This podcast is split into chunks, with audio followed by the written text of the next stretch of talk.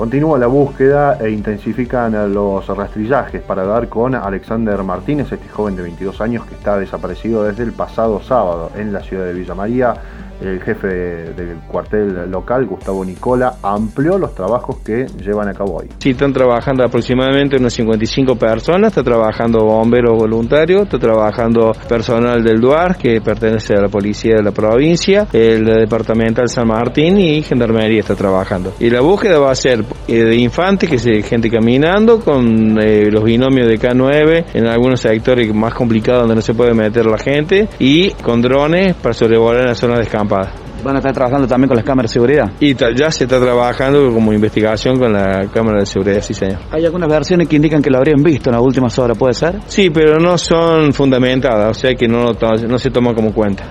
Nos vamos a Córdoba Capital. Nagy pidió el cambio de carátula por el crimen de Loriana y va por la pena máxima. El abogado de la familia Ticera lo adelantó en diálogo con nuestra emisora. No le tuvieron respeto al prójimo, no le tuvieron respeto a la criatura, no tuvieron compasión de que su hermanito estaba observando todo lo que estaba ocurriendo cuando la persiguieron, le dispararon desde atrás, los cuatro tenían antecedentes penales. Colonizada la planilla prontuarial. ¿Y cuáles eran? Robo, robo calificado, violación de domicilio. Acaba el tema. Tenemos un problema serio. Las cárceles de todo el país, y ahora me ubico en Córdoba, no están cumpliendo el objetivo para el cual han sido creadas. Son eh, centros educativos donde aprenden cómo delinquir, cómo hacerlo mejor y cómo evadir la responsabilidad de la ley. El fiscal está trabajando en la mecánica del porque si se llega a comprobar de que le robaron y luego la mataron, o la mataron porque habría reconocido a uno de ellos homicidio criminis causa, los espera prisión perpetua. La pobreza infantil llegaría al 58% en el país post pandemia. El dato se desprende de un informe que realizó el Instituto de Estudios Laborales y Desarrollo Económico de la Universidad de Salta.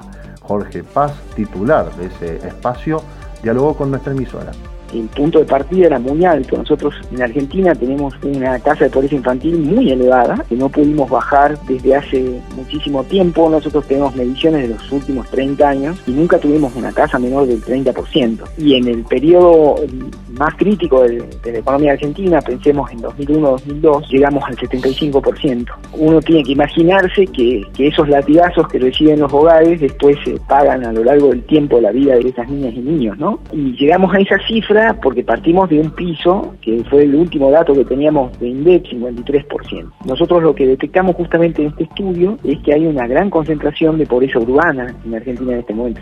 Según el economista Carlos Segiaro, el 80% de la sociedad tiene un promedio de deuda de 150 mil pesos. Dijo que la cuarentena vino a ahondar un proceso de crisis proveniente desde el 2018. Un estudio que se conoció la semana pasada de la Universidad Católica Argentina dice que en el marco de la cuarentena, de este proceso de la pandemia, el 57% de las familias argentinas tuvo una caída en su nivel de ingreso. Pero en realidad lo que hay que rescatar es que muchas familias argentinas venían con una pérdida de poder adquisitivo desde el 2018. O sea que en realidad hay un proceso de pérdida de poder adquisitivo muy grande en millones de argentinos que no se va a revertir rápidamente a lo que hay que sumar algo que también hemos charlado en otras oportunidades, Miguel, que es el tema del endeudamiento que tienen las familias. Y que el promedio de ese endeudamiento del 80% de la sociedad argentina está en 150 mil pesos. Si uno piensa en, trabajadores que tienen ingresos de 30, de 40, de 50 mil pesos mensuales, estamos hablando de tres salarios brutos uno atrás del otro.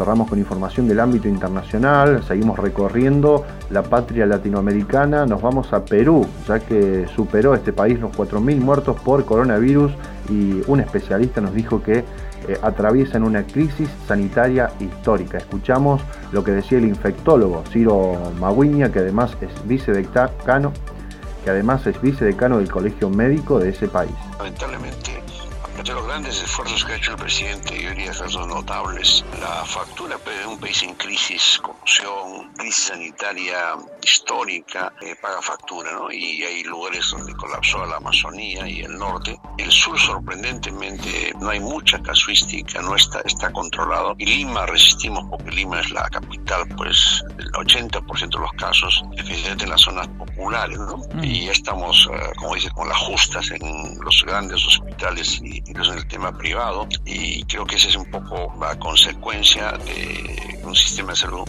quebrado, con falta de especialistas, con todo lo que tiene en muchas partes de América, que por eso tiene que haber un cambio radical en, en todo el mundo, donde la salud pública sea la prioridad.